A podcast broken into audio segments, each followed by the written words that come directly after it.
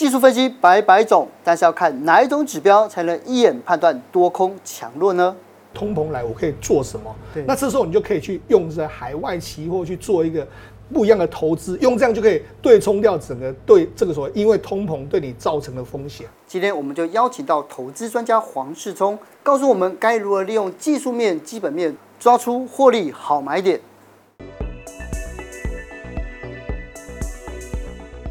哦，聪哥，我觉得看到了这个联准会的利率跟通膨之间的纠缠，就好像我们在看那个阿根廷跟法国的纠缠一样，对，对不对？真的很可怕，这样是对。但是虽然世界杯已经到一个结束了，可是我们看这个。嗯这个通膨跟那个利率的战争好像没有结束哦。对对，所以二零二三年啊，大家都很关心哦，说在这样情况之下，美股的走势会怎么样子呢？对，这个哲青刚才讲到这个世界杯的决赛，大家看得惊心动魄，对不对？对呀。那明年其实就是联准会跟市场的博弈，这是也是一场战争，但是这一场就是所谓经济的战争。哦。那经济战争是在于说，因为。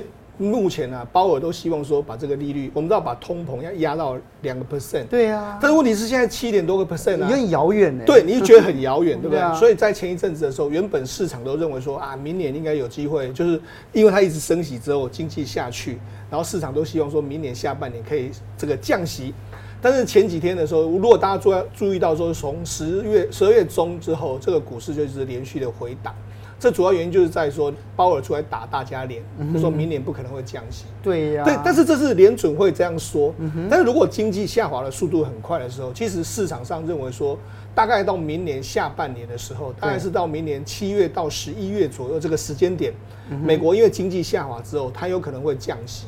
所以我觉得这个目前的博弈在明年上半年是双方可能谁都不让谁的一个状况。所以因为联准会跟市场两个意见不一致的时候，所以这时候市场的震荡会非常大，就上上下下、上上下下、上上下下的震荡。但是到下半年，假设这个经济真的不好了，然后联准会可能他也没有在硬说啊，我要再。这个硬要升息，让经济下去，它就有可能会有降息的态度。那加上说，其实整理也过一段时间，所以我觉得明年的上半年会震荡比较多。到明年下半年来说，我觉得会比较好的一个状况。是。那特别是我给大家讲一个比较特别、很有意思的，就是我为大家整理出这个美国总统的这个任期制，这个。对，也就是这张表，大家仔细来看这张表，这张所谓的 year one、year two、year 三、year 四，就是说每一任总统的第一年、第二年、第三年跟第四年，嗯，然后下面一二三四就是当个季度的股市的表现。哦，如果大家看这个图很直观，你会觉得哪一哪一年最好？听起来看起来是第三年，第三年，而且第三年是每一季都涨，对不对？对对。这个数字从一九八呃一八九六年以来的美国总统历年的统计数字是，那这告诉你什么呢？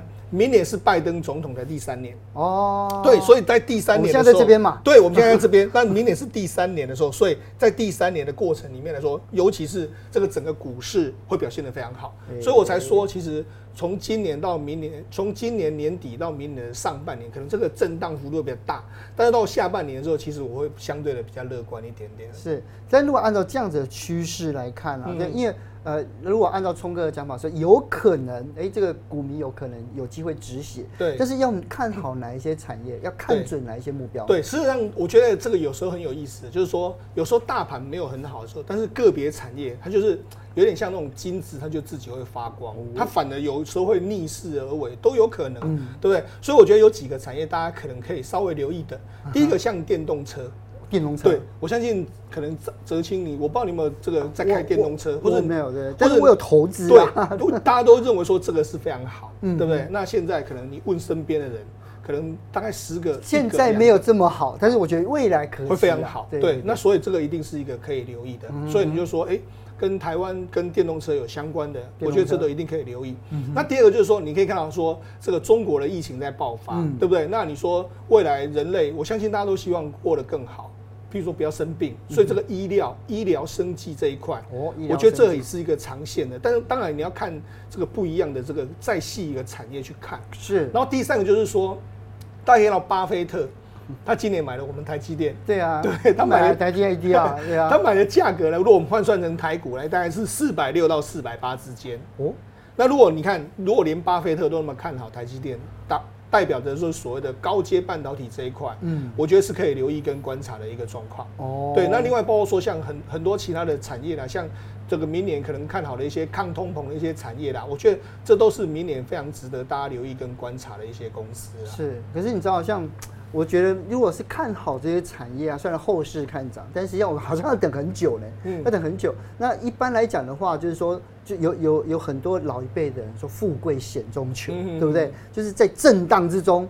对不对？要抓准时机。你看那个子贡，他一生抓到三次，变成了春秋时代的首富，对不对？是是是。三次震荡就变成首富了。对。那聪哥，你自己在人生经验有没有这样子的经验呢？对，其实我觉得在股票市场里面来说的话，你通常来投资都是要投资比较长，嗯、所以你要说短时间赚到钱来说的话，那在股票市场是比较少，因为股票市场可能都抱一个比较中长期的这个状况。嗯、但是我觉得在期货市场反而很容易赚到很快的钱。子贡也是赚期货，赚米嘛，对不对？我跟他讲有一个非常有意思哦，就是我都会跟大家讲一个观念，叫做股市你要做多，哦，但是期货。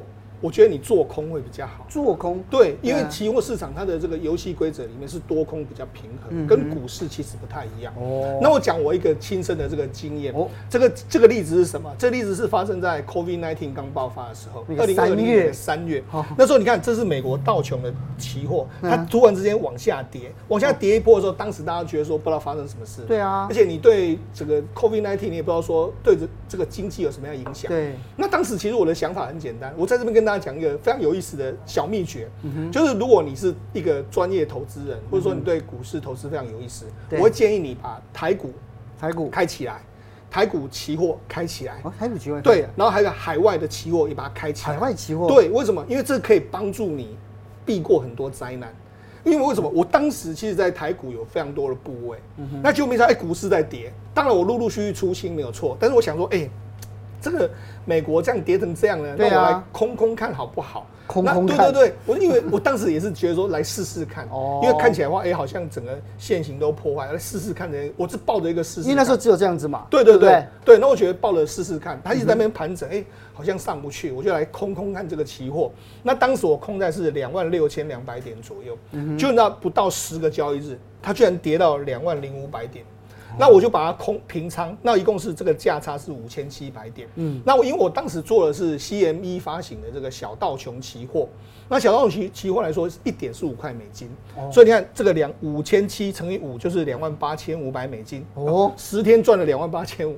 那更夸张的是，因为当时一口保证金是九百块九千块，所以除下来的话，十天我的报酬率是三百一十六趴。三百一十六趴，对，那就这样子哦。我因为这样子哇，避避过了非常多的这个灾难，反而在这个市场里面能够赚到钱。那这个告诉我们什么？就是说，我觉得投资人在市场上面来说，如果你同时开了这么多。你都懂这些交交易工具的时候，有时候发生什么事情的时候，它其实可以帮助你躲过非常多的灾难。比如说股票市场我卖不掉，那我就去空期货，这样来避险。我觉得这样有时候反而会比较好的一个状况。可是因为我自己没有投资期货啊，所以我跟很多小资主一样，我就我不知道说，哎，到底股票跟期货的差别在哪里？虽然有很多专家来下班经济学谈哦，但其实我都还没有试过这样。是，我觉得期货有几个状况啦，譬如说我们在做这个股票的时候，股票就是有所谓的多空，譬如说我们要空。股票的时候，其实以台湾的游戏规则是，你遇到什么股东会要回补，然后遇到譬如说，如果他要做什么现金增资，你要回补，嗯，融资融券都有回补的时间，甚至是你要除权息的时候都要回补，就是你做空马上就要回补，而且你做空的时候，通常这个主力做手啦，或者是说像市场会故意嘎你空，所以股票市场其实我觉得比较难做空，但是期货是多空，因为大家都是用保证金交易，它多空比较均衡的一个状况。另外就是说，其实很多人都会认为说。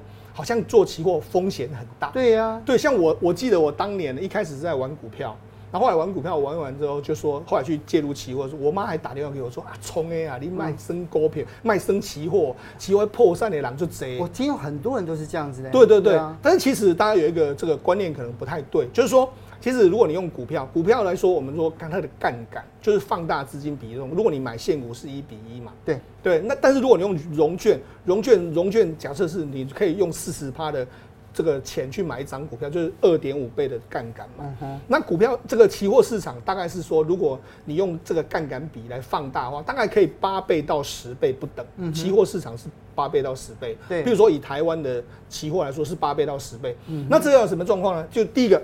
如果我要这个扩大获利的时候，我可以放大杠杆，因为放大杠杆的时候，就是你赚的比较多嘛，是对不对？小资主就希望放放大杠杆，对啊。那这时候期货就可以帮你放大杠杆，对。但是呢，你如果我用比较多的。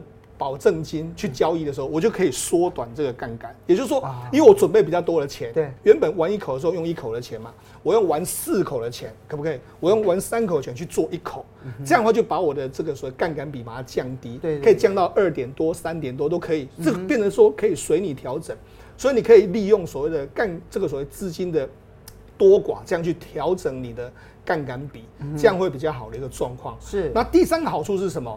因为它可以二十四小时的交易，我不知道这个泽清，如果你不要注意的是台股，台股来说，它交易时间就是从早上。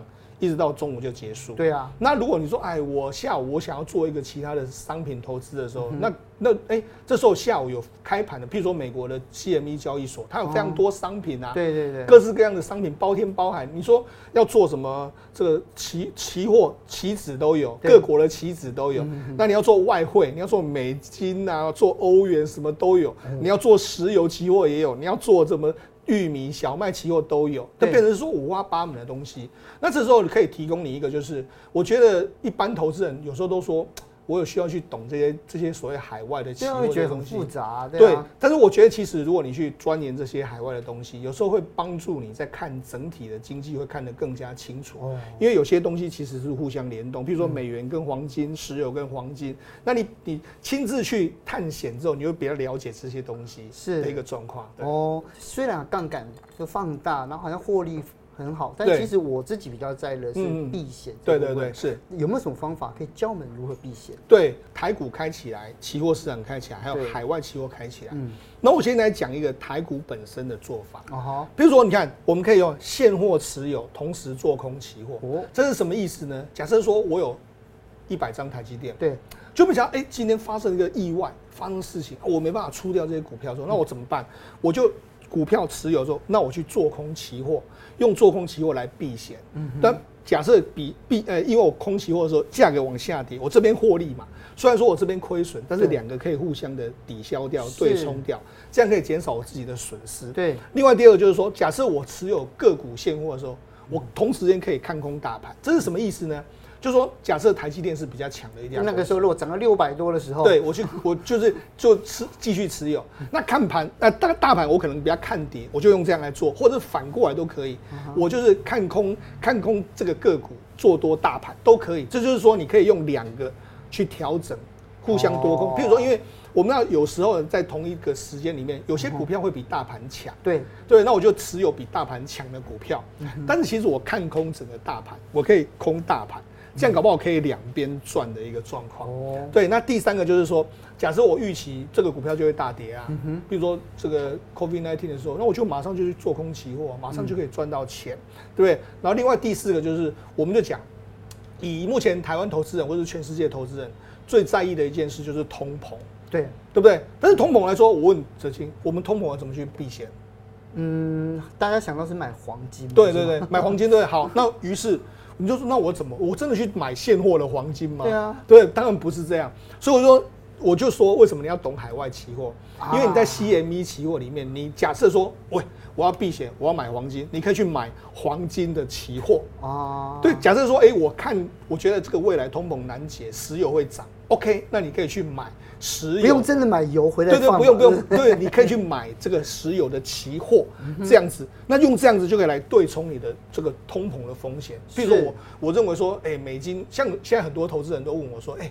聪哥，我要持有美金吗？对不对？那你 OK？那你可以去做多美金。假设你看好美金的话，你去看看多美金的，比如说美元有所谓的美元指数期货可以做啦，或者说看好美元的同时就是看空其他的货币，你可以去做空其他货币。对，用这样的某些程度来说，你可以，你有时候我在台湾要投资的时候，你都不知道说，哎，通膨来我可以做什么？对，那这时候你就可以去用这海外期货去做一个。不一样的投资，用这样就可以对冲掉整个对这个所谓因为通膨对你造成的风险。是，可是刚刚既然我们讲到了大宗商品啊，实际上我觉得这个这个地方啊，很多可能小资主跟我一样概念不清楚，是，或者是对趋势不了解。聪哥要不要再进一步为我们解释一下？对，好，我们讲是让大家讲的大宗商品来说的话，当然最重要就是这个原油嘛，原油西德州，特别是大家可能看的都是以美国西德州原油为代表。嗯哼，那这是美国西德州原油的相关的指数的上上下下。这个是要买回家那一天吗？啊，对对对对，所以 我跟大家稍微解释一下哦，为什么会有所谓负油价出现？就是 CME 的原油，就美国很多的期货，它其实是可以现金交割，或者是说你可以用实物交割。哦，那如果你假设我有实体的时候，我运不掉，那怎么办？我就用负油价把它卖出去，那是实体上会出现这样。哦，所以这是你在交易海外期货的时候，你要留意到会有实体交割，但是通常呢，这个期货商都会通知你不要交割，他前前几天就会通知你，所以遇到这个状况是不太可能会发生的哈。那我们就讲说，我最近如果你这个以这个 CME 原油期货来看的话，你看最近是打了一个疑似 M 头再往下坠，对，所以。所以，我如果我们从这个期货可以看出来说，明年的通膨压力会比较低。嗯，期货在往下走的时候，可能这个通膨就会比较低。哦，甚至是我们要明年上半年大家都预期说经济不好嘛。对。那经济不好的时候，你可能就不会开车，对，或者说不会用一些，因为需求量会下降，需求下降，所以它整体就会往下跌。所以现在看起来的话，这个原油期货是比较偏跌的一个走势。是。对。那另外一个就是美元指数，嗯哼，因为美元指数是跟着利率。我们知道，其实每明年的利率可能都是到我预计啊，到明年上半年会冲到大概五点五点一、五点二左右之后，然后到明年下半年往下坠。那在升息的过程中间，美元指数就比较会往上涨。你看，这在今年升息的过程，美元就一路往上涨，对，对不对？那今年为后来为什么会跌？就是因为大家预期说明年会不会升息了，结果没想到，哎，现在又开始要往上涨，因为因为这个鲍尔打大家一巴掌，所以你看，其实美元指数就这样上上下下。假设你是认为说，哎，我看好美元，你可以去做多美元指数，哦，对不对？好，那再来另外讲一个黄金，黄金，对，那个大家仔细看，黄金，你看黄金在今年是一路跌。那你看美元指数是一路涨，所以他们两个其实是跷跷板。那你看最近的时候，美元指数在跌，黄金就在涨。对，所以这两个其实是跷跷板。所以如果你有留意这两个产品的时候，你就会发现到，哎，他们有一个隐隐的跷跷板这样一个走势。对，所以那你就说，好，那假设是美明年美元指数到顶了之后，那我怎样？我就可以慢慢的做多黄金嘛，是，对，所以我觉得这就是一个明年可能到下半年的时候，黄金期货，我觉得或许会变成是大家会重新青睐的一个状况。是，可是聪哥在讲哈，我脑海中一直离不开那个百呃获利百分之三百一十六，是，所以到底要怎么样，就是可以提高，就我们不要到百分之三百一十六，提高胜率啊，对对，提高两成到三成，其实我觉得都非常可观。对对对。我们要怎么去挑选？这个期货，嗯，很多人就说，那我这个小白，我不知道怎么做。对啊，OK，我们先把目前能够交易的期货都把它列出来之后，你可以去找找看，所谓的波动性大，或者说有潜力的商品。哦，比如说很简单，你现在去想，明年什么商品会很好？你看，因为明年会这个通膨会下滑，经济会下滑，所以看起来的话。那些大中原物料是比较偏空，嗯哼，所以如果你愿意做空的话，其实你可以去做空那些大中原物料，嗯哼，对不对？那假设说，哎，我就是要做多，我也要做多期货的时候，哎，那你是不是明年上半年可以做多美元期货？因为它还在上涨，所以你就可以挑出一个比较明显有行情的，或者说市场当时最最重视的什么样的一个标的，因为它标的它可能浮动这个波动会很大，是，我就把它当成是一个投资商品，然后就做到这样子。另外第二个是说。我认为说，有时候做一些海外的商品，是或者海外投资，对自己来说是有好处的。为什么？因为我这边讲是说，做海外商、海外期货不怕没行情。因为我不懂为什么叫不怕没行情。对，我跟他讲一个故事哦，就是说我为什么会开始做这个期货市场？因为台股在两千年阿扁上台之后，政党轮替，曾经到两千零四年两颗子弹之后，其实这时候四年五年的之间，其实台股没有行情。台股一直在五千点跟三千点在晃来晃去，没有任何行情。然后那时候成交量也很低。嗯，那问题是我们在做这个投资的，觉得说啊没有行情，啊你硬做也不是。对呀，对不对？那那时候就想，哎，那来做海外期货。这些你知道当时最红的是欧元。啊，对，那时候因为欧元两千一九九九年成立，然后它就一路涨，从对美金零点九多，零点九一路涨涨到一点六。对，当时大家都在讲欧元，哎，说哎，欧元有行情就做多欧元。可是那时候我是真的实打实的去买去买欧元，是已经用欧元的期货。对对对，欧元期货还就赚了蛮多钱的。那另外一个紧接下来的话，欧元在涨的时候，哎，黄金也会跟着涨，因为我们刚才讲到。它跟美金是反向，那欧元涨了表示美元跌，所以黄金也在涨。然后后来到了两千零六零七年的时候，变成是石油涨。大家如果记得非常清楚，是二零零八年石油还飙到一桶一百四十八。对，我那时候也是狂涨。所以台湾没有行情，但是海外期货每天都有行情。